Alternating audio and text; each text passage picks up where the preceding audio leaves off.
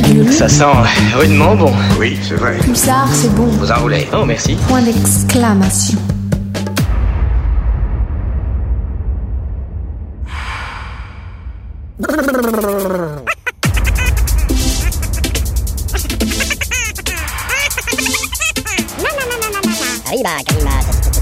Vous faites erreur. Je m'en fous, je sais bien ce que j'ai entendu. Pitbull et les bandes.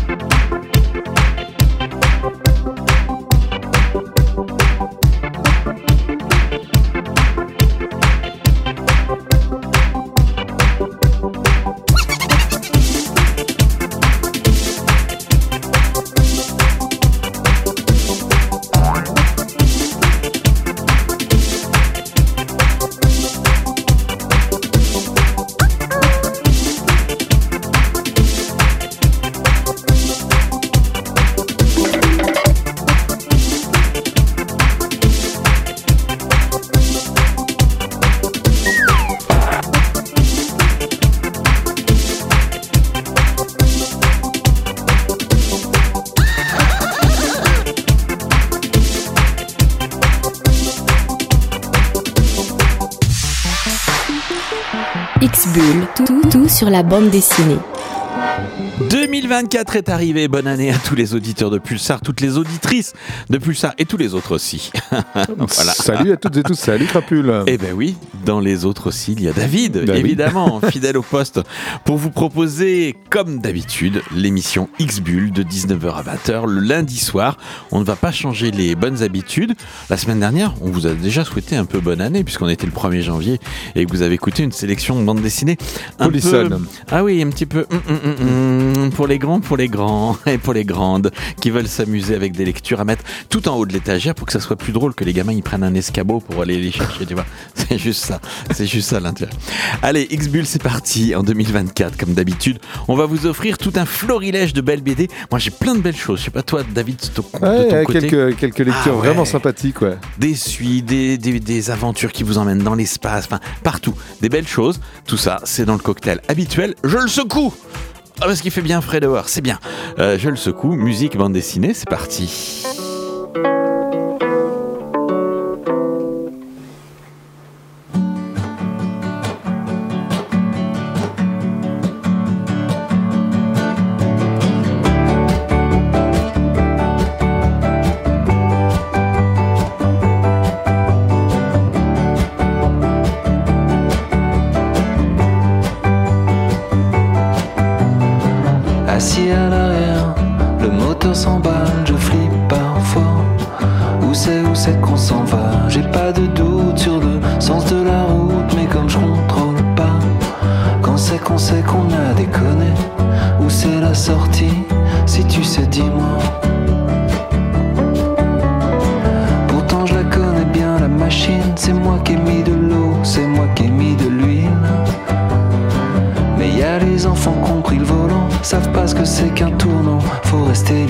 Quand c'est qu'on sait qu'on a déconné. Où c'est la sortie, faut pas la rater. Mais tu dis qu'il n'y a pas d'issue, qu'on sera pas déçu. En tout cas pas au début. Ouais, tu dis qu'il n'y a pas d'issue, qu'on sera pas déçu. Moi je t'écoute et je continue. Mais quand c'est qu'on sait qu'on a déconné.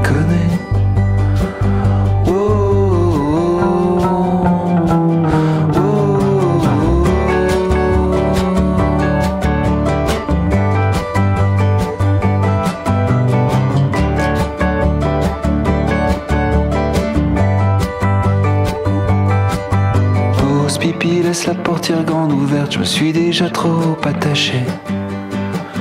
Fin de la pause, c'est reparti, moi je flippe juste qu'on s'oublie sur une heure fatiguée.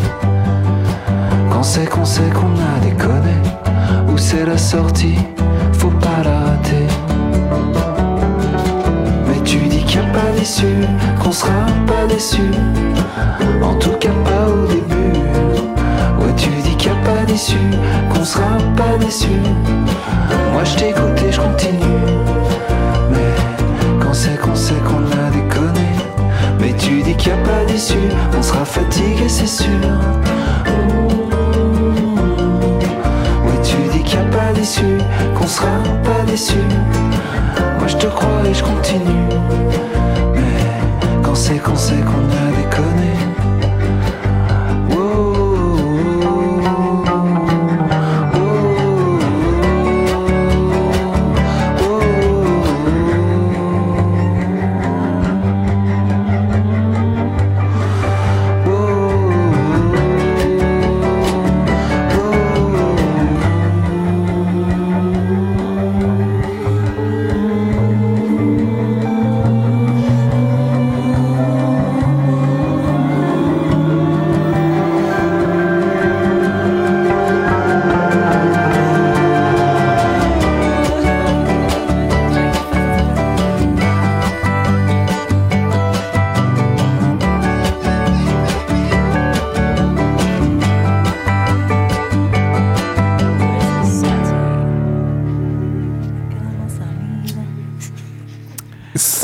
À l'instant. Ouais, les- micros étaient bien coupés là, toute la discussion Oui, qu'on oui. vient d'avoir hors antenne. Hors.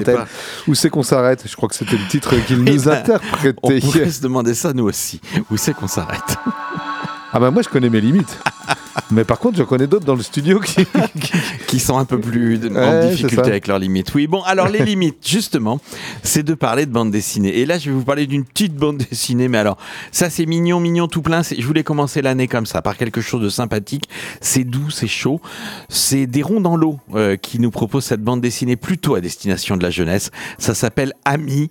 Ami, et c'est de Saeko Matsushita. Et c'est une bande dessinée sur le tricot. Entre autres. Mais oui, Ok, mais pourquoi oui, pas, mais oui, mais oui, mais oui. Parce que vous savez, je vous ai souvent dit que dans les mangas, euh, il, il se permettait d'aborder des choses de la vie quotidienne, sur la cuisine, sur des, sur des aspects de l'existence sur lesquels nous, on n'aurait pas du tout l'idée de faire une bande dessinée. Eh bien, là, c'est pas un manga, c'est une bande dessinée que Saeko Matsui- Matsushita nous propose. De- elle est scénariste et dessinatrice de cet album. Et on y voit le, le destin d'Ami, cette jeune, cette petite fille, qui voit son quotidien bouleversé par le divorce de ses parents.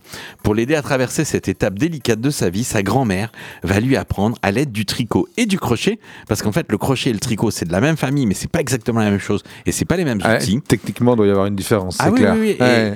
que défaire ne veut pas dire tout arrêter. Petit à petit, Ami et son père reprennent le fil de leur vie, et le fil de, la vie, de leur vie passe par les aiguilles à tricoter. C'est super mignon, c'est bien foutu, c'est une façon peut-être d'accompagner les gamins dans une séparation de couple, et puis surtout, il y a tout un tas d'astuces et d'informations qui sont données autour du tricot et du crochet, sur les outils, sur comment commencer, sur comment tricoter, comment faire des motifs, comment arriver à faire un, espèce de dinosaure euh, sur un pull pour son papa, un dinosaure du, Loch Ness. C'est vraiment mignon, adorablement chouette. Je vous conseille cette bande dessinée pour démarrer l'année. Ça s'appelle Ami, tout simplement. Ami, aux éditions Des Des Ronds dans l'eau, 18 euros. Et je vous avoue qu'après avoir fini de, lire ça, on se dit, mais j'ai pas une paire d'aiguilles, un bout de laine quelque part pour commencer à tricoter? Ah si, Ah ouais. vraiment, ça donne cette envie-là. Ami, aux éditions Ronds dans l'eau, 64 pages en couleur dans un dessin figuratif tout à fait accessible à tout le monde. Une très belle bande dessinée autour du tricot. Johan Sfar, Lewis Trondheim et Vince sont les auteurs de la bande dessinée dont je vais vous parler. Et si vous, vous- voilà, si vous vous y connaissez bah, un petit peu en bande dessinée du 21e siècle française, vous vous doutez que si j'évoque euh, John Sfar et Lewis Trondheim, il s'agit de la série Donjon. Donjon se décline avec Donjon Zénith, Donjon Protrominé, Donjon Crépuscule, Donjon Bonus, Donjon Parade, Donjon je sais pas quoi. Euh, y a- depuis peu, il y a aussi Donjon Antipode. Et Antipode Plus et Antipode Moins. Antipode Plus, c'est euh, période moderne. Donc là, on est sur le tome 10002. C'est Voilà, ça. bah, c'est- je pense que Trondheim, et quand ils, Ils ont sont laissés des marges, quoi. Ah ouais, Et, ouais, ouais. euh, ils ils sont- sont- Et si on faisait un tome 10 002 Ah Ouais. ouais. Donc, Et en- pourquoi en- pas 10 en- 003 Antipode, c'est vraiment à l'extrémité, à une des deux extrémités de la chronologie du donjon. Voilà. Ouais. Donc là, c'est le- le- la- la- C'est la- très drôle. c'est la chronologie la plus proche de, de notre époque contemporaine. Et on retrouve donc le héros Rubéus Khan. Il a été libéré de prison par l'Atlas et il, euh, il est dés- désormais obligé de, d'obéir à cette femme puisqu'elle elle détient captif son fils. Donc voilà, en parallèle à ça, on retrouve également le, euh, l'oncle de Rubius Khan, euh, c'est le- l'oncle de Vaucanson, donc qui veut redorer sa, sa- le nom de, de sa famille. Il est détenteur d'une société de robots chasseurs de démons et il va faire appel à son neveu. Ils ne s'apprécient pas beaucoup l'un et l'autre, mais il va faire appel à son neveu pour qu'il devienne instructeur de la nouvelle génération de pilotes, euh, de pilotes de robots. Alors Rubius Khan, lui, a le droit à un robot qui ressemble étrangement à Goldorak. euh, voilà. Bon, c'est de la baston, c'est euh, la série Donjon, c'est voilà, c'est plutôt drôle en général, quoique c'est pas toujours désopilant, mais c'est plutôt bien vu et le dessin de Vince est splendide sur les donjons antipodes. Et surtout un énorme cliffhanger à la fin, à la toute fin de ce récit. On a hâte de découvrir le tome 10003.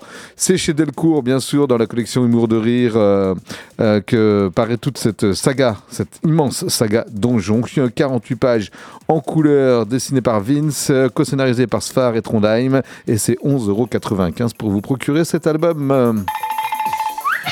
Allez, après avoir parlé d'amis, je vais vous parler de Prise de bec. C'est un album, alors là, qui est pas dans le même genre, puisqu'on est vraiment sur des trucs avec un humour assez désopilant et assez euh, déroutant, je pourrais dire.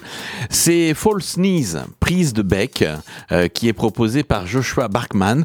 Joshua Barkman, alias False, Knee- False Knees. Donc c'est un peu compliqué parce qu'il y a False Knees qui est son pseudonyme, Prise de bec qui est le titre de l'album, et Joshua Barkman qui est son vrai nom. Donc il y a deux fois son nom sur le, la couverture. Je suis pas sûr d'avoir tout compris. Ben, moi c'est non plus. J'ai bon, j'ai bien- j'ai relu plusieurs fois. Euh, c'est Gaspard Bertrand qui a traduit ça puisque euh, les bandes dessinées qui, qui sont proposées là, c'est un auteur euh, canadien, non pas québécois mais canadien. Donc D'accord, au donc il y a une traduction, c'était en anglais. Voilà. Il est originaire d'Ontario. Il est revenu habiter à Montréal en 2021 et avec son compte Instagram, False Knees, il rejoint une communauté de plus de 729 000 abonnés. Ça veut rien dire, mais c'est comme ça. Aujourd'hui, c'est ce qu'il faut dire si on veut faire bien. Ah, combien d'abonnés, followers Bon, c'est la deuxième bande dessinée chez Kata euh, qui nous est proposée et ce sont des petits strips en quatre cases qui nous racontent la vie d'oiseaux. Alors, c'est drôle, il puise son inspiration, euh, Gaspard Bertrand, dans la faune locale, dans leur environnement urbain. Euh, il a remporté le prix Sequential Magazine 2022 pour le meilleur webcomics. Il est en nomination pour un Eisner Award, c'est vous dire si c'est bien foutu. C'est tantôt sarcastique, tantôt nostalgique, mais toujours avec de l'humour. Et tous les oiseaux, les autres petites bêtes poilues créées par l'auteur portent une humanité drôlement similaire à la nôtre. Par contre, euh, c'est quelquefois assez tordu. Il faut relire plusieurs fois. C'est pas un humour, euh, le gag tarte à la crème. On est sur quelque chose d'assez, d'assez fin et d'assez subtil. C'est vraiment euh, une belle, euh, une belle bande dessinée. Donc toujours le même gaufrier, quatre cases, des gros plans, des plans serrés, des, des cases qui se répètent avec le même dessin. Ça dépend. Il utilise tout ce, tout ce type de mise en page, mais il nous propose un album très attachant pour bien débuter l'année. 128 pages, donc c'est en couleur, euh, dans un style réaliste avec ces oiseaux qui parlent et qui ont des réflexions. euh, ouais, des réflexions d'adultes euh, un peu, un peu euh, cyniques, un peu cyniques. Ouais, il y a beaucoup de cynisme comme ça. False Knees, Praise the Beck, Joshua Barkham, c'est aux éditions Kata. Il vous en coûtera 18 euros pour ces 128 pages en couleur et c'est pas ça a été imprimé au Québec donc si vous l'avez c'est encore plus froid qu'en ce moment si vous l'achetez chez un libraire à Poitiers parce que ça vient du Québec Et c'est dans quelle maison d'édition? Les éditions Kata Ok. Alors moi je voulais vous parler de John Sfar et Lewis Trondheim. Quoi encore? Ah oui. Donjon? Ouais, toujours Donjon. Bah oui, je suis désolé, j'avais deux. euh, Voilà, mais cette fois-ci, donc, euh, on sort de la, la saga et de la série, de la chronologie du récit. C'est les donjons bonus. Il y en a déjà eu un de, de paru. Voici le deuxième, euh, Donjon bonus, euh, tome 2. Et dans cet album, on va comprendre comment la saga Donjon a vu le jour et pourquoi un Kistofes a définitivement scellé son incroyable destin. Si, si. un aux- j'avais bien compris je me suis dit qu'est-ce que c'est que ce un mot là kyste aux fesses. un kyste aux Un fesses kyste aux fesses. Ouais, c'est pas un seul mot, un kyste aux fesses. un anus purulent Voilà, si on veut. Dans un album grand format, donc incluant les storyboards originels des premiers tomes, des recherches graphiques et les échanges épistolaires des deux créateurs Trondheim et Sfar, découvrez les coulisses de la création de cette épopée d'heroic fantasy qui existe depuis presque 25 ans maintenant, quand même. Hein voilà, donc euh, gros pavé pour les vraiment ultra fans qui ont toute la collection, qui veulent tout savoir de la série Donjon. Euh, voilà, depuis début novembre déjà, et dans les bacs disponibles, ce deuxième donjon bonus, 160 pages, c'est assez conséquent pour 39,95 euros. Toutes les coulisses donc euh, de la saga Donjon, et c'est toujours chez Delcourt et toujours dans la collection Humour d'en rire, Humour de rire, pardon. Humour de rire. Thank you.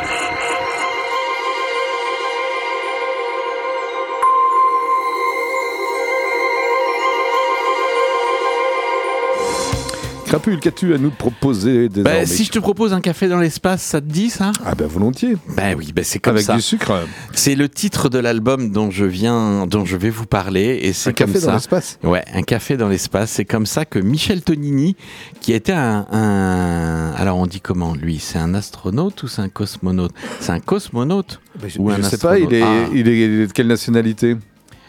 Et non, mais il est parti avec qui? Il est parti avec les Russes. Ben oui, il me semble qu'il est parti avec les Mais si lui-même n'est pas russe, s'il Non, n'est- il est pas russe, il est français, Eh Michel ben oui, ben alors il est astronaute, non Non, Non il Le est fait- spationaute. spationaute. Spationaute. Ah, les bon, Européens sont des spationautes, les astronautes sont américains, les cosmonautes sont russes. Tout à fait, Voilà, c'est ça. capitaine. J'y suis.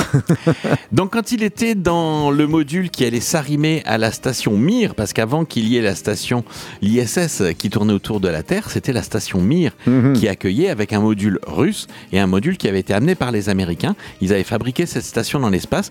Et quand Michel Tonini est arrivé aux abords, le message radio qu'il a reçu de ses camarades qui étaient déjà dans la station, c'était euh, Tu veux du thé, du café ou du chocolat? Et comme il est plutôt café, il a pris un café et c'est ce qui lui a été proposé en 1992. Il n'en croyait pas ses oreilles. On est en 1992, donc il faut toujours se resituer dans le contexte de 92 avec beaucoup moins euh, d'internet, voire pas d'internet, quelque chose de beaucoup plus. euh, euh, non, il n'y avait pas Oui, bah oui, à les, l'époque. les- c'est- les- les communications. les co- ouais, euh, c'est bah, ça, on, on discutait pas comme ça, on n'allait pas, euh, on vivait pas euh, avec un, un- un monde à portée de clic et à portée de, de main comme, comme on peut le faire aujourd'hui. Michel Tonini, c'est donc un astronaute, un cosmonaute, pardon, un spationaute français euh, qui euh, a débuté son histoire avec l'espace. euh, bah, il l'a débuté comme la plupart des spationautes sur Terre. 20 ans plus tôt, comme beaucoup, il est passé par l'armée, pilote d'essai Pilote d'essai, comme souvent. avant que l'espace ne lui tende les bras. Euh, pilote d'essai, enfin, ce qui, ce qui est intéressant dans ce bouquin, donc qui nous raconte la vie de, de- dans l'espace de Michel euh, Tonini, c'est qu'en fait, pilote d'essai, ça forme à, à une, euh, à une certaine philosophie de vie, puisque quand on est pilote d'essai, on peut conduire, on peut voler sur cinq appareils différents dans la même journée. Quand on sait que ces vols sont, doivent être hyper concentrés parce qu'on va à des vitesses incroyables Mhm. et que le- la moindre erreur de bouton, de manipulation peut être fatale, donc ça, ça oblige les gens qui sont dans cette capacité d'être pilote d'essai à, s'adapter à toutes les situations. Et puis Michel Tonini, il a eu un, un- un camarade spationaute qui, lui, est parti, je crois, avec les Américains. Euh, donc c'était Jean-Louis Chrétien qui était venu témoigner à Poitiers lors d'un euh, meeting aérien. Il avait donné une conférence. Et c'est vrai que dans, le récit de Tonini, je pense qu'ils avaient été formés à la même école dans la même période. Et donc ce que Jean-Louis Chrétien a expliqué, c'est qu'en fait, euh, impossible n'est pas possible quand on est dans l'espace. C'est-à-dire que Tout doit être tout réalisable doit et faisable. trouver une solution. Solution. Ouais. Puisque euh, Jean-Louis Chrétien ou Tonini la racontent quelques anecdotes, il y a toujours des problèmes. Il y a le feu dans la station Mir, il faut trouver comment l'éteindre. Euh, Il y a un module qui est inutilisable, il faut trouver comment continuer la mission, comment arriver à se dépatouiller de ça et comment faire avec les moyens du bord. C'est le même principe que ce qu'on avait vu dans, dans les reconstitutions euh, de, de cinéma de la mission sur la Lune, ou un- euh, non pas la mission sur la Lune, la mission avant, où euh, Apollo, je sais plus, Apollo 13 ou quelque chose comme ça, ne pouvait pas rentrer sur Terre parce qu'ils avaient cassé quelque chose dans, le- dans la station. Et donc il fallait que les ingénieurs imaginent comment fabriquer... Comment euh, bricoler, ben oui, ben oui, ben oui. La, la bidouille qui va leur permettre de. Et donc ça, dans l'espace, il faut toujours trouver une solution. Et donc, quand on a été entraîné comme pilote d'essai, quand on a su s'adapter, quand on a des, des bonnes connaissances en, en maths, en physique, quand on a un esprit vraiment euh, comme ça, eh bien, il, euh, il, il peut, euh, ils peuvent devenir des spationautes. Donc des tests de recrutement à la navette Columbia en passant par la Cité des Étoiles. L'auteur de cette bande dessinée va nous raconter les deux missions auxquelles il a participé, entre questions techniques, expériences scientifiques. Il va détailler le quotidien aussi, l'éloignement avec la famille, les entraînements, les petits rituels avant le départ. Il revient sur la sélection des astronautes qui s'est endurcie avec le temps. À l'époque, ils étaient une centaine à vouloir être spationautes et puis euh, quand c'était au niveau de l'Europe, la dernière fois qu'il y a eu un recrutement, j'ai- pas noté le nom de cette jeune femme qui est la prochaine à partir dans l'espace après Thomas Pesquet. La dernière fois, quand elle a été Combien recrutée, il y avait 20 000 candidats. 20 000 candidats. Ouais, pour une place.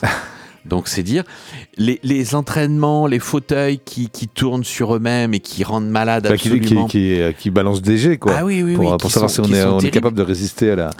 Et puis ce que j'ai appris dans, Ouais. dans cette bande dessinée, donc qui nous emmène dans l'espace, qui nous emmène voir des choses, c'est comment Thomas Pesquet avait, au-delà de toutes ses compétences qu'il avait techniques, tout, tout ce qu'on a évoqué là jusqu'à présent, comment il avait été choisi parce que c'était un bon communicant. C'était un beau gosse qui allait bien passer à la télé. C'était quelqu'un qui allait savoir faire partager la conquête de l'espace dans les médias. Et donc l'aspect communication des missions a été un facteur important dans le choix de, de Thomas Pesquet. Donc Il a, évoque- il, a, il a bien coché la case, en tout cas. voilà, c'est ça. Et, il fallait que cette case soit cochée pour être recruté, pour être le, le spationaute qui allait partir. 128 pages dans un album vraiment euh, dessiné par Gilles Macagno. Donc c'est Michel Tonini qui a, euh, qui, a, qui a réalisé le scénario. Donc on est sur quelque chose d'assez chronologique, mais pas seulement. On est aussi sur du thématique. On est dans des détails. On est aussi dans des grandes idées. C'est vraiment sympa. Ça vous donne un grand bol d'air. Vous vous en allez comme ça au-delà de la Terre. Le style graphique est tout à fait réaliste euh, entre, euh, à la frontière entre le dessin de presse et la ligne claire classique. Mais vous pouvez vous glisser dans la peau d'un astronaute avec cette BD. C'est paru aux éditions Humaine Science. Euh, ces 128 pages sont proposées au prix de 14,90 euros.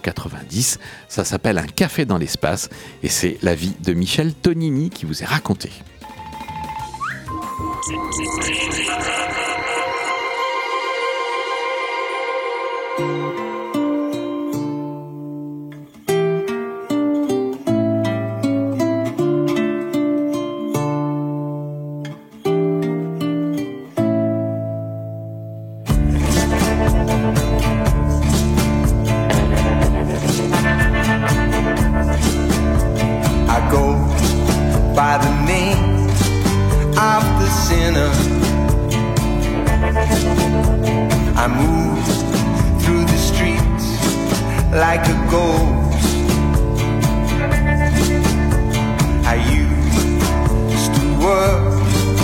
For the family.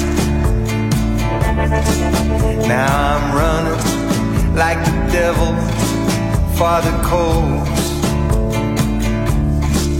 Do you laugh? Do you cry? Will you sing a lullaby for the sinner? I'm the sinner. Gone wrong. Now I'm on the run. I'm leaving Dublin behind. I'll catch the boat at Califort. Set for Liverpool tonight.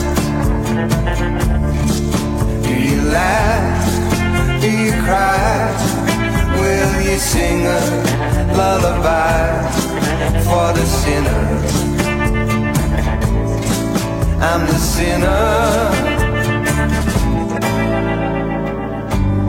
He said betrayal's the greatest sin of all, and it's impossible to forgive a friend. Died like silence as it falls. I loved his sister until the end.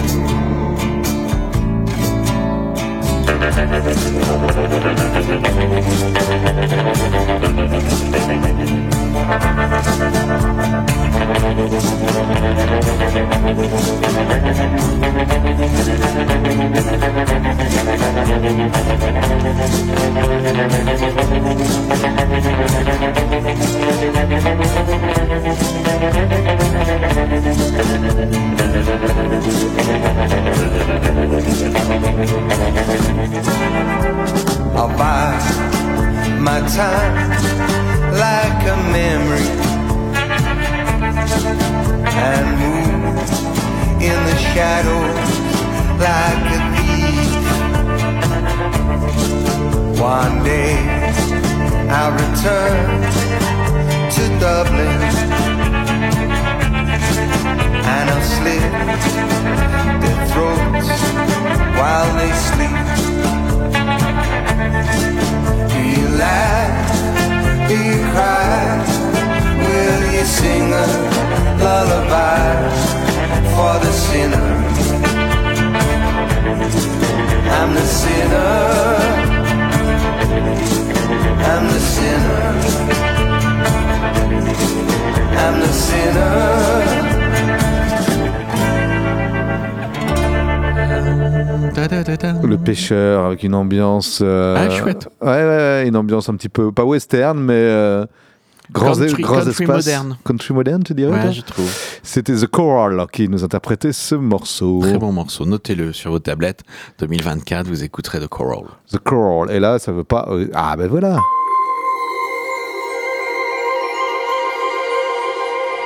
On reste sur les noms américains avec toi, David, pour la prochaine BD. Oui, et puis ça, va, ça s'accorde très bien avec la musique qui vient, qui vient d'être diffusée. Mais on est des professionnels en 2024. Tout est pensé, J'ai calculé. failli avouer que c'était par hasard. Bon, alors, je ne prétendrai pas aujourd'hui avoir suivi de près la carrière et les publications qui la jalonnent de David Lafame, ou la PAM, je ne sais pas comment on le prononce. L-A-P-H-A-M, le P. La femme? Ouais, mais je ne sais pas si aux États-Unis le PH. euh, les femmes, la femme. Mais c'est vrai que depuis que m'a atterri entre les mains son roman graphique Tue-moi à en crever en 2006, puis Silverfish en 2009, pour enfin finir par me plonger dans ce qui reste sans doute sa masterpiece, euh, la série au long cours Straight Bullet, je suis désormais particulièrement attentif à un ouvrage sur la couverture duquel figurerait le nom de cet auteur. Aujourd'hui, c'est avec le titre Que je renoue pour mon plus grand plaisir avec le travail de la femme David et Maria. Mais oui, Maria, sa femme et éditrice, qui co-scénarise ce titre disponible chez Delcourt Comics. Un récit noir et sanglant, l'histoire d'une vengeance et d'une traque qui prennent leur source dans la bourgade de Elroy en Arizona, un bled où le thermomètre a jadis atteint la température record de 59 degrés Celsius. L'histoire d'une jeune femme, Ricky Toledo, qui taille sa route de ville en ville, toujours accompagnée de Gold Digger, un Smith Wesson 45 mm, tout en métal doré. Sur les... Elle trace sa route sur les traces d'un jeune homme dont elle tomba amoureuse lorsqu'elle avait 15 ans, qu'elle habitait à Elroy et que ses parents louèrent à Dante, le jeune homme en question, euh, une piole au fond du jardin. L'histoire tourne à court. Dante, Dante la mère de Ricky, se débrouilla pour faire porter le chapeau au père qui ne put échapper à la casse prison. Et depuis, Ricky cherche à se faire justice avec son ami Gold Digger en traquant Dante partout où ce dernier se rend. Alors d'un côté, euh, la chose n'est pas aisée car Dante, qui ne compte pas que la maman de Ricky à son funeste tableau de chasse, est un expert en travestissement, ce qui lui permet de passer entre les mailles des filets de la police et d'échapper à la ténacité de Ricky assez facilement. Mais en même temps, il tient un blog d'écrivain voyageur dans lequel il raconte toutes ses- ses expériences de voyage sans jamais mentir sur les destinations où il se trouve et ni où il se rend. Bon, il s'abstient juste de raconter dans son blog ses crimes et méfaits, un peu de bon sens quand même. Hein. Dante est tout sauf un serial killer crétin qui cherche à attirer l'attention sur lui. Ricky, elle, est bien entendu abonnée à son blog et elle a, il laisse régulièrement des commentaires haineux et insultants lui promettant l'enfer dès qu'elle aura en joue elle l'aura en joue au bout du canon de Gold Digger. Et c'est donc un jeu de chat et de- du chat et de la souris auquel on assiste dans ce récit. Toute la fin- finalité de l'intrigue résidant sur comment Ricky le chat parviendra-t-elle à choper Dante la souris. Là où ce petit jeu devient plus intrigant, c'est dans le choix narratif que David et Maria la femme proposent. Alors que, à l'image, en image, on suit le temps présent du personnage de Ricky, en pleine traque, en alternance avec quelques scènes de flashback qui nous montrent les événements d'Elroy, le moment où elle fit sa rencontre euh, avec Dante et ils se rencontrèrent, puis le meurtre tragique de sa mère. Donc, pendant que le, dessin nous montre euh, Ricky dans, ce- ces moments-là, les récitatifs euh, qui accompagnent ces dessins, quant à eux, désignent Dante comme narrateur de cette histoire. C'est trompeur car c'est bien Ricky qui anime donc ces premières scènes et logiquement, on s'imagine qu'elle est donc la propre euh, la narratrice de sa propre histoire. Alors au début, c'est un peu déstabilisant, on se dit qu'elle est un peu bancale cette narration peut-être, mais très vite, une fois l'astuce comprise, et moi je vous la révèle maintenant, on se régale de cette histoire très très sordide. Ah ouais, c'est sordide. Ouais, c'est un petit peu sordide. Ouais, ouais, ouais. Euh, Lodger, donc euh, une sorte de track de moitié road movie, donc entre Ricky et Dante. C'est signé de David et Maria la femme. C'est 128 pages euh, en noir et blanc, proposé pour le prix de 15,95€ et c'est publié aux éditions Delcourt.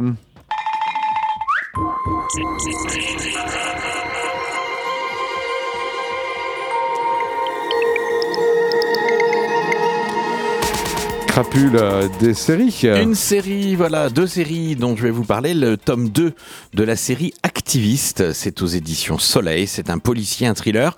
On est dans l'univers des hackers, des crackers, des gens qui euh, souhaitent que la vérité apparaisse au grand jour euh, pour tout le monde. Donc le tome 1 euh, nous avait emmené dans un immeuble à Miami qui semblait abriter le FSB. Et donc ces hackers qui sont partout sur la planète mais qui communiquent à travers des réseaux, euh, le, le dark web entre autres. hein. Codifié. Voilà, c'est ça. Donc ils peuvent, euh, ils peuvent avoir une vie tout à fait classique euh, au Japon, ils peuvent euh, avoir une vie tout à fait classique en France ou ailleurs. Ils sont aux quatre coins de la planète, mais ils sont 10 et ils se forment un petit groupe. Un petit groupe de hackers libres. Ils sont les gardiens du 21e siècle. Donc ils doivent tout pirater, tout Vous avez un peu le melon quand même. Un petit peu, ouais, mais ils sont très doués, ils sont vraiment très Ouais. doués par rapport à ça. Donc à la suite des événements de Miami, la cellule Frequency, composée de ces hackers professionnels, se déplace sur deux nouveaux fronts. Parce qu'en fait, dans chaque volume, on a une mission. Là, la dernière fois, ils devaient euh, s'assurer, euh, voir pourquoi le, cet immeuble attirait autant les convoitises, parce qu'il y avait plein de signaux, tout ça. L'immeuble a explosé et un des leurs semble être le terroriste qui a fait exploser l'immeuble et il a été arrêté par la police, donc c'est assez surprenant pour eux. Là, ils vont agir sur deux fronts. Osaka, où la jeune Anna, qui est une des hackeuses, qui fait partie du groupe, euh, a été enlevée par des yakuza. En fait, son oncle l'a vendue à des yakuza. Donc là, on voit pas trop le rapport avec la piraterie, mais en tout cas, on voit bien le rapport avec l'argent et avec la vénalité du tonton. Et comme elle est indispensable au groupe, ils ont décidé de- de- d'envoyer une partie de l'équipe là-bas concrètement sur place pour essayer de la libérer. Mais l'autre partie de l'équipe va se déplacer à Novgorod, en Russie, parce que c'est là-bas euh, qu'il y a quelque chose qui va se révéler d'assez incroyable. En fait, en enquêtant sur les suites de ce qui s'est passé à Miami, il- découvre qu'à Miami, le, le- le- le gars qu'on a vu sur les caméras de sécurité, qui a été arrêté et qui était censé être un des leurs, Mhm. eh bien, quand ils vont le rencontrer en prison, ça n'est pas du tout lui, le gars arrêté. C'est-à-dire que les images ont été trafiquées de façon informatique avec un face machin, je sais pas comment on appelle ça, mais voilà. En tout cas, on a eu l'impression que c'était le visage de ce garçon-là, mais quand ils vont rencontrer, certains vont rencontrer le, le gars qui a été arrêté à ce moment-là, c'est pas du tout leur pote. Donc leur pote a vraiment disparu, et en tout cas, il y a quelque chose qui, qui les manipule. Et là commence à naître l'idée qu'il y a peut-être une intelligence artificielle Qui s'est joué de tous ces hackers. Ouais, Hmm. qui est, qui est encore plus forte qu'eux.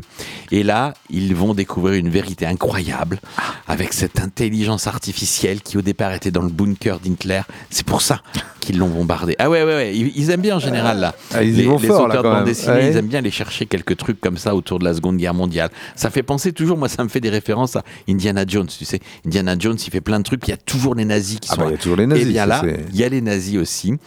Et donc, euh, cette intelligence artificielle semble être autonome. Que vont pouvoir faire les activistes face à tout ça Vous le saurez en parcourant les 56 pages de cet album. C'est le tome 2 des activistes, euh, Enfants de l'enfer, par Laurent Frédéric Bollet et Jeanne Hollande.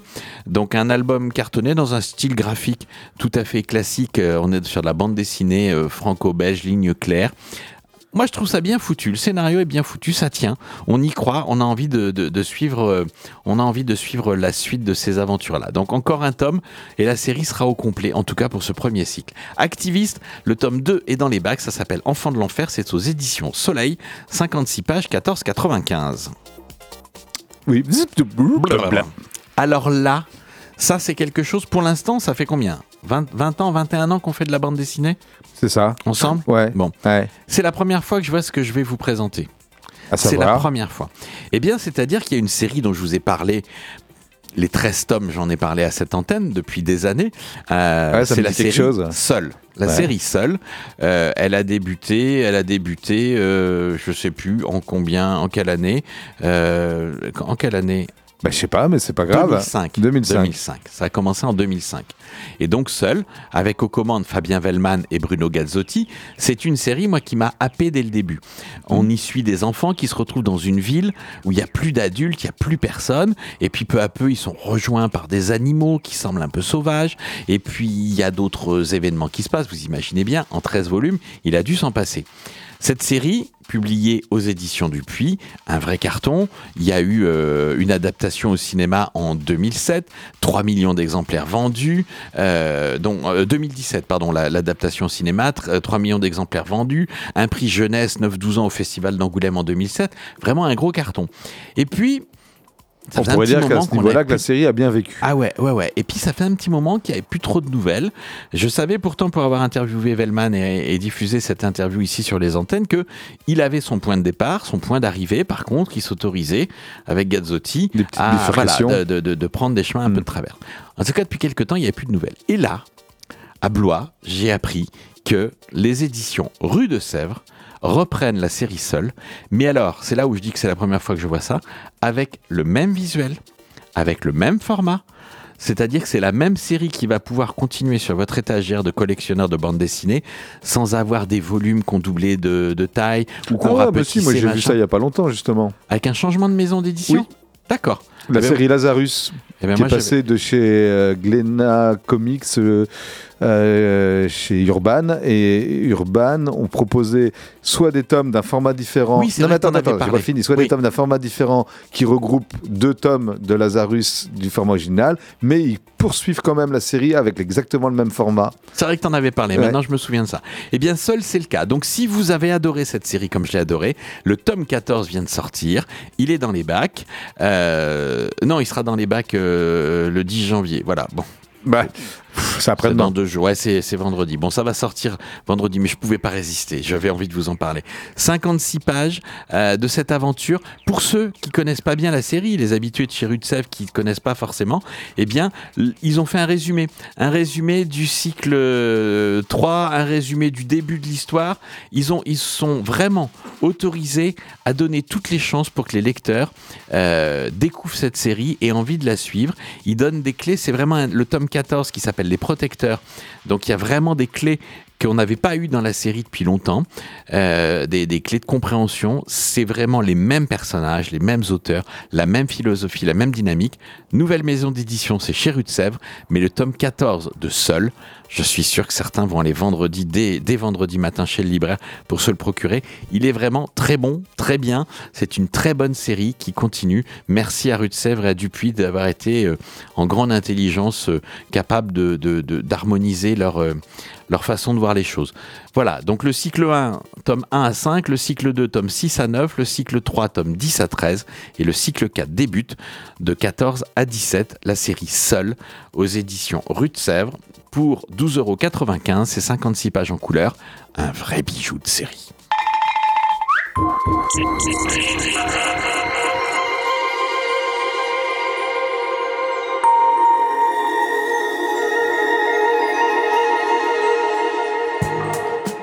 Wouldn't it? Wouldn't it? Wouldn't it? Wouldn't it? Euh, Comprenez, who has done it? Qui, Ah oui. qui l'a fait? Qui, euh, qui a fait ça Voilà, c'est une contraction. Wood in it. C'est pas Ok. moi. J'apprends dès l'ouverture de cet album qui s'appelle Wood in It euh, que, le, que le Wood in It euh, est un genre littéraire et, et cinématographique en soi. Un genre policier propre au roman d'énigmes classique du début du XXe siècle. Le mystère de la chambre jaune, le crime de l'Orient Express, Ah, le chien oui. des Baskerville. Vous l'aurez compris. compris, Agatha Christie, Gaston Leroux ou Conan Doyle en sont les plus célèbres représentants.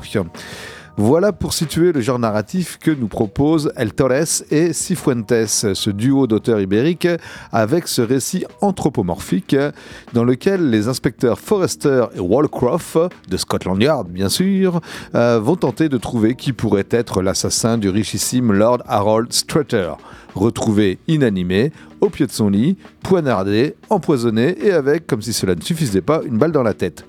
Rien que ça. Ah oui, bah, là c'est sûr qu'il était mort, je Il pense. était bien hein. mort. Dépêché illico au manoir Strutter, après l'annonce du meurtre, Walcroft y retrouve une vieille connaissance, sa bonne amie, la toute jeune Dory Quirrell, qui vient juste de prendre ses fonctions comme servante au service des Strutter. C'est elle qui a découvert le corps sans vie du maître de maison la veille au soir. Vous imaginez le tableau pendant que l'inspecteur en chef Forrester rassemble les personnes présentes au manoir dans le grand salon, collectant l'air de rien tout un tas d'indices. Walcroft va lui de son côté jouer la carte du surnaturel en faisant appel à la faculté qu'il connaît de la jeune Dory, son amie donc, ce don qu'elle possède de voir et communiquer avec les fantômes en présence. Et dans un vieux manoir perdu dans la campagne anglaise des fantômes, on en trouve et pas qu'un peu. Très vite, ensemble, ils découvriront des passages secrets qui les mèneront dans les entrailles du manoir où s'y trouvent d'invraisemblables secrets. Alors qu'en surface, l'inspecteur Forrester, lui, trace son sillon et progresse inexorablement dans son enquête. Le motif du crime est-il directement lié à l'héritage de la fortune de Lord Strutter? Qui de Valence Strutter, son neveu, Felicia Douglas, sa nièce, Cynthia, sa sœur, le docteur Hopkins, un ami de famille, ou Monsieur Dooffish, le majordome, qui a le plus à gagner avec la, la disparition d'Harold Strutter?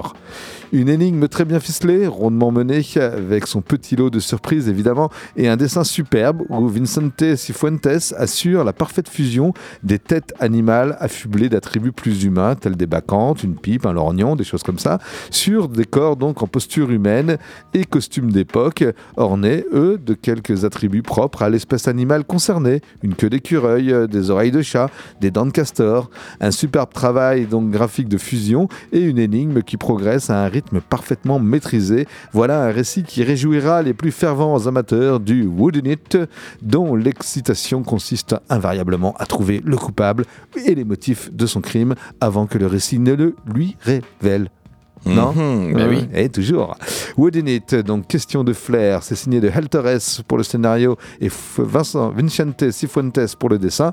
C'est sorti chez Grave Zeppelin, 80 pages splendides en couleur, proposé pour le prix de 20 euros.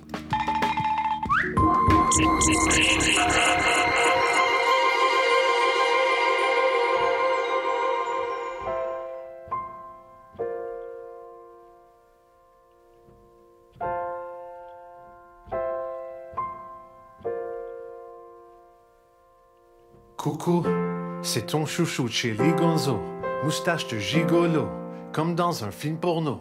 J'enlève mon kimono, trop chaud. Je suis penché sur mon piano, mais je suis pas Quasimodo. Boss. À l'époque, j'étais accroupi sur les groupies. Ma vie était un movie, je cachais mes soucis. Aujourd'hui, je me coule un bain et j'allume des bougies. J'écoute Nana Mouskouri, je vis ma meilleure vie. Oui, oui, j'ai massacré des sacrés musiciens. Il y avait Mathieu et Benjamin et Sébastien. Aujourd'hui, fini les bifs, je suis végétarien. Je bouffe la ch de ma copine tous les matins. J'ai pleuré les larmes de Dalida. Aujourd'hui, je ris comme si Eric Satie fumait de la sativa. Fini les malaises, fini les malheurs. Je finis mon couplet en tonalité majeure. On vit nos meilleures vies, aux On est des jouisseurs, on arrive sur la scène en hydroglisseur. On améliore la vie des gens avec ce morceau. C'est la fin des haricots, c'est Teki Tek et Chili Gonzo. Ferme les yeux, ça fait envie.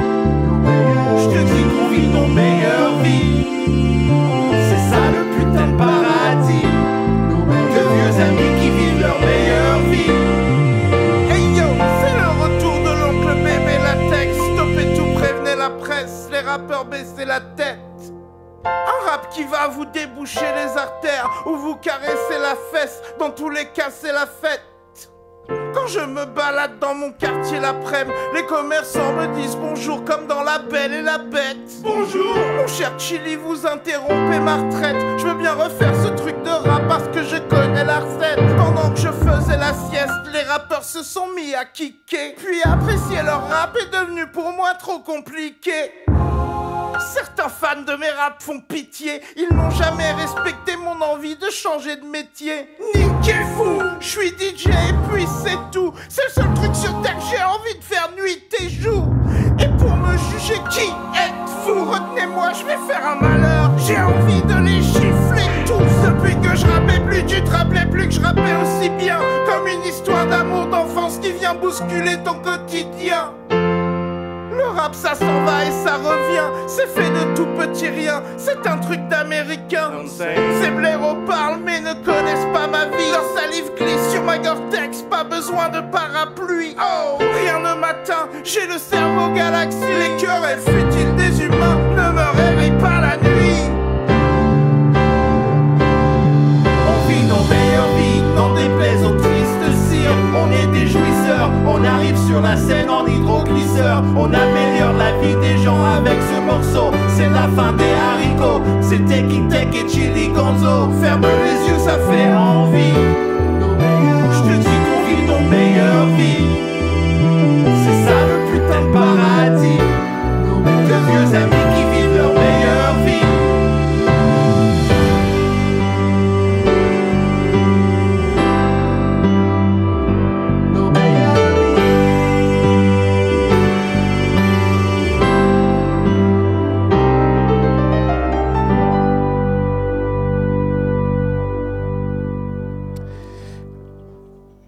pianiste canadien adopté euh, par la France depuis bien longtemps maintenant, Chili Gonzalez, nos meilleures vies dans X-Bull.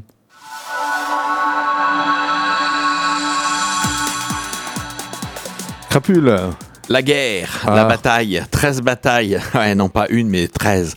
Un scénario de Dobbs en partenariat avec le ministère des Armées qui nous propose aux éditions Humaine Science, dans la collection Passé Composé, euh, de découvrir 13 batailles. 13 batailles de Gergovie en 52 avant Jésus-Christ jusqu'à la bataille de France, la de Voitine euh, 520, le 22 mai 1940, donc en passant par euh, la bataille de Champigny en 1870. C'est un, vo- un- un tome et un volume par bataille ou c'est les 13 Non, batailles dans le même. C'est euh, les 13 batailles dans le même volume, Ah bah, dans ces 191 pages, c'est assez copieux. Ouais. Euh, quelques pages pour chaque bataille, dessinées par des auteurs de bande dessinée différents à chaque fois. Donc on est sur un album un peu composite. Le scénario est le même par Dobbs.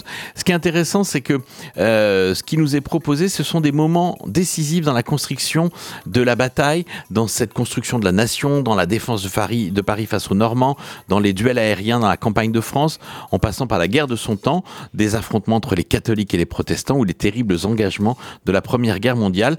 Tous racontent une histoire de bruit, de fureur et de sang, mais c'est à hauteur d'homme. Encore une fois, on n'est pas sur une vision euh, globale de la guerre et de la bataille, on est vraiment sur la bataille vue par euh, un soldat, par quelqu'un qui, qui nous raconte son témoignage autour de ça. Un bel album, un gros bouquin qui vous permet de réviser euh, ces batailles historiques mais très sanglantes qui ont fait notre pays.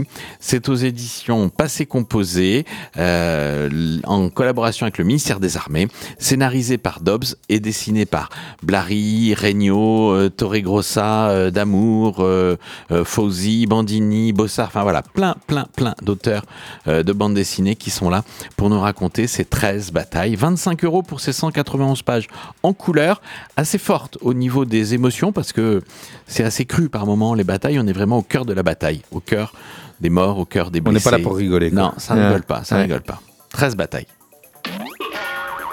Je voulais vous présenter ce soir Grand Kitty Z97 par l'auteur EMG. EMG sortait euh, en 2012 l'album Trembler Enfance Z46. En 2020, c'était La Vague Gelée, un titre qui, somme toute, sonne normalement.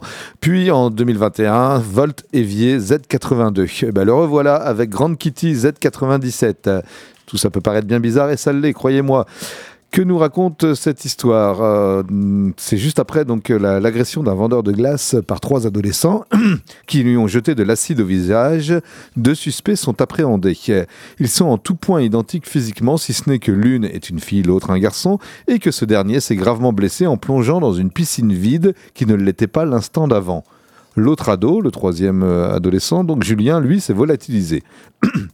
L'enquête débute par des tests psychologiques et, autres examens médicaux pour tenter de savoir qui a fait quoi. Et c'est l'inspectrice oncologue, oui, inspectrice et oncologue en même temps, Lily Stuff et son assistante qui se chargent de l'investigation. Dans un univers tridimensionnel fait de figures géométriques aux couleurs vives, euh, on y trouve, on y croise des sphères bleues, des cylindres rouges, des pyramides vertes, des cubes oranges et sans doute aussi des disques de la couleur qui vous plaira d'imaginer. La proposition graphique dont l'auteur EMG s'est fait la spécialité n'est pas le seul élément déroutant de ce récit. Ah bon? Ah non, avec un dessin par planche et rarement en lien séquentiel direct avec celui des pages euh, adjacentes, précédentes et suivantes. Donc, la narration de Grande Kitty Z97, peut-être même davantage encore que celle du précédent Voltevier Z82, va vous demander un effort de déconstruction pour parvenir à recoller les morceaux. Mais derrière la singularité de ce récit se cache peut-être une histoire à facettes d'une intrigante beauté, tenant euh, autant du thriller Hitchcockien que de la réflexion sur la justice. Donc en effet, si vous euh, croisez cet album-là dans les rayonnages de votre euh, dealer de BD préféré, vous allez peut-être être interpellé, interloqué. C'est vraiment très bizarre. C'est Déjà le titre, alors c'est euh, c'est Grande Kitty Z97. Voilà. Déjà le titre, c'est un format à l'italienne. Euh, donc un format à l'italienne. C'est sorti chez Tanibis, les éditions Tanibis. Ça date de septembre dernier. 19 euros pour ces 104 pages en quadrichromie à découvrir. Et vous verrez, ouvrez l'album et voyez un peu si vous pensez pouvoir rentrer dedans. J'avoue que c'est pas une approche euh, aisée. Euh, voilà, c'est pour ceux qui aiment la géométrie, si ça bon, ça marche. c'est pour les amateurs de bande dessinée osée. Ouais, avec une proposition graphique vraiment euh, atypique à découvrir. Donc aux éditions Tanibis. Les éditions Steinkiss nous proposent à travers un très beau récit de Pietro Zemello, euh, qui est un dessinateur italien qui travaille pour Disney, Panini en Italie et Egmont au Danemark. Il nous propose donc à travers ce, ce récit de suivre, euh, j'allais dire une aventure, non, c'est pas une aventure hélas. L'album s'appelle Les tournesols d'Ukraine, échappé à l'invasion. C'est le titre, le sous-titre de cet album.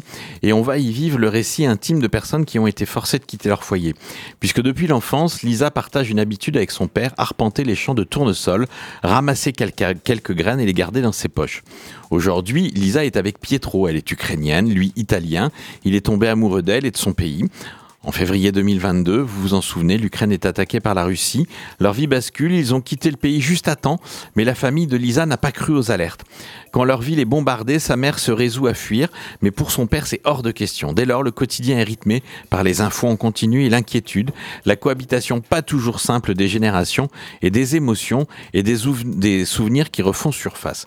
C'est un témoignage rare qui est proposé dans cet album par Pietro Zemello, euh, forcément impliqué, vous l'avez compris, puisqu'il est le compagnon de Lisa. Euh, c'est c'est un album qui touche d'une manière très personnelle, euh, puisque euh, avec sa femme, ils ont vécu à Kiev, Kiev, Kiev, la- le K-Y-I-V, vous savez, cette ville. C'est pas Kiev, ça K-Y, ah pardon, K-Y. Oui, je- K-Y-I-V, voilà, c'est l'autre ville euh, dans laquelle euh, bah, il y, a- il y il y a régulièrement des raids.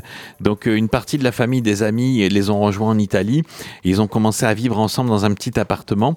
Mais donc il a capté cette, ce qui s'est passé à ce moment-là et, et il l'a mis dans une bande dessinée, dans un style graphique, somme toute assez simple, radieux même. On est sur quelque chose d'assez lumineux, assez...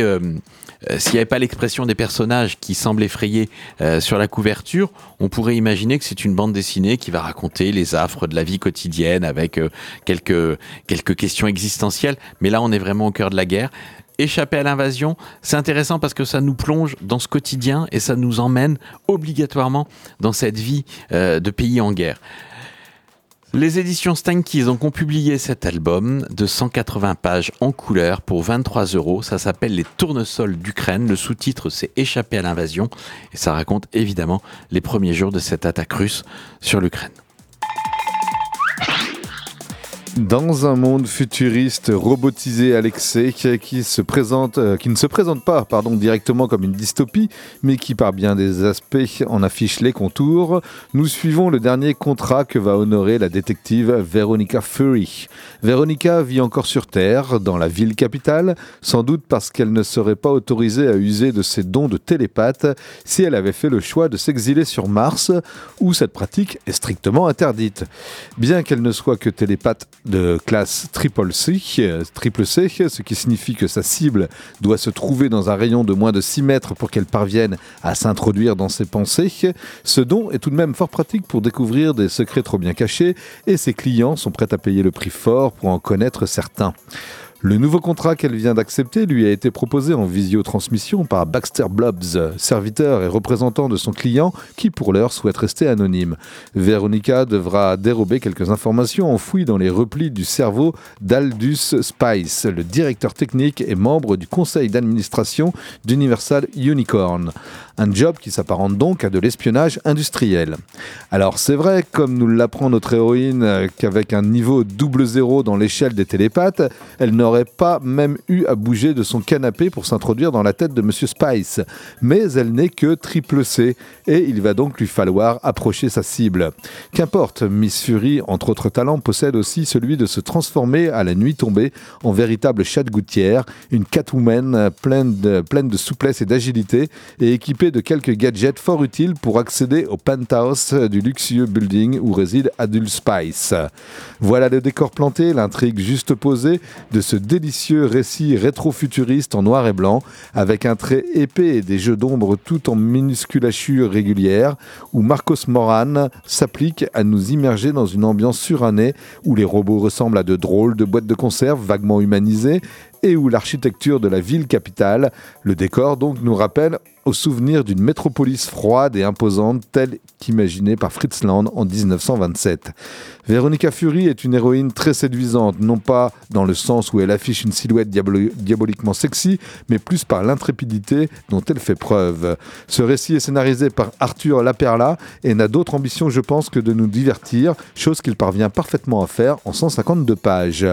Peut-être qu'en poussant un peu la réflexion sur la thématique abordée dans ce thriller psychologique d'anticipation, peut-être peut-on y déceler une mise en garde sur la déshumanisation, déshumanisation, j'y arrive, toujours plus importante de notre monde. À vous de juger. Voilà donc pour ce petit livre format assez réduit.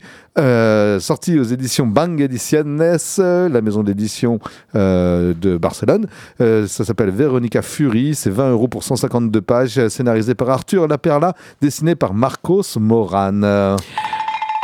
Allez, on va terminer par un détour par Epsilon. C'est paru aux éditions Les Humanoïdes Associés et c'est un album qui m'a fait beaucoup de bien. Lolita Couturier a dessiné ce- le, premier volume de, cette, de ce détour par Epsilon. Euh, ça va nous emmener euh, à suivre les aventures de Tom. Tom, elle est bannie sans explication de sa cité fortifiée. Elle doit survivre dans un monde jadis dévasté par la guerre et grouillant d'humains contaminés. Elle est accompagnée par une mystérieuse enfant muette du nom de Lélé. Et Tom entame un périple pour rejoindre une nouvelle cité où elles pourront se mettre en sécurité. Il faut faire vite, car Tom est enceinte et donc, euh, et, donc il, faut, il faut traverser toute cette, tout cet Je dis que ça fait du bien parce que c'est un album qui n'est pas bavard.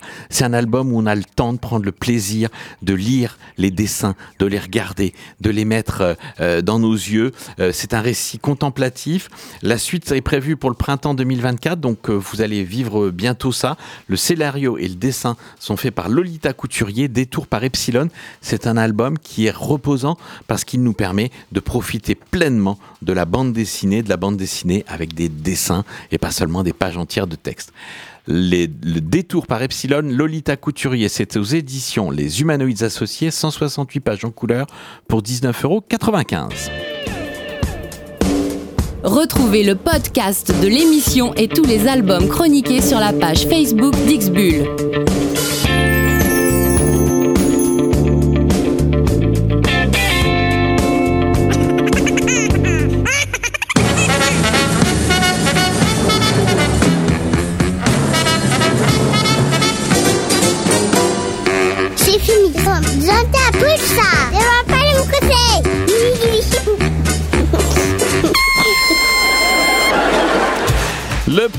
Deuxième X-Bull 2024, euh, mais celui-ci était en direct des studios de Pulsar en compagnie de David et Crapule est terminé pour ce soir.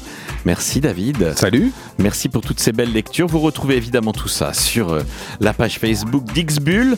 On se retrouve la semaine prochaine pour de nouvelles aventures en bande dessinée en couleur. Et là, j'ai envie de dire que le programme musical qui nous attend, c'est On a chanté les Parisiennes. Waouh. Leur petit nez, leur chapeau. Oui, du Luis Mariano dans Punks. Je ne sais pas ce que ça va donner, mais ça va certainement donner quelque chose d'assez formidable. Allez, on vous laisse en compagnie des programmes de Pulsar. Salut David. Ciao. Soyez sages, passez une bonne semaine et faites de beaux bébés.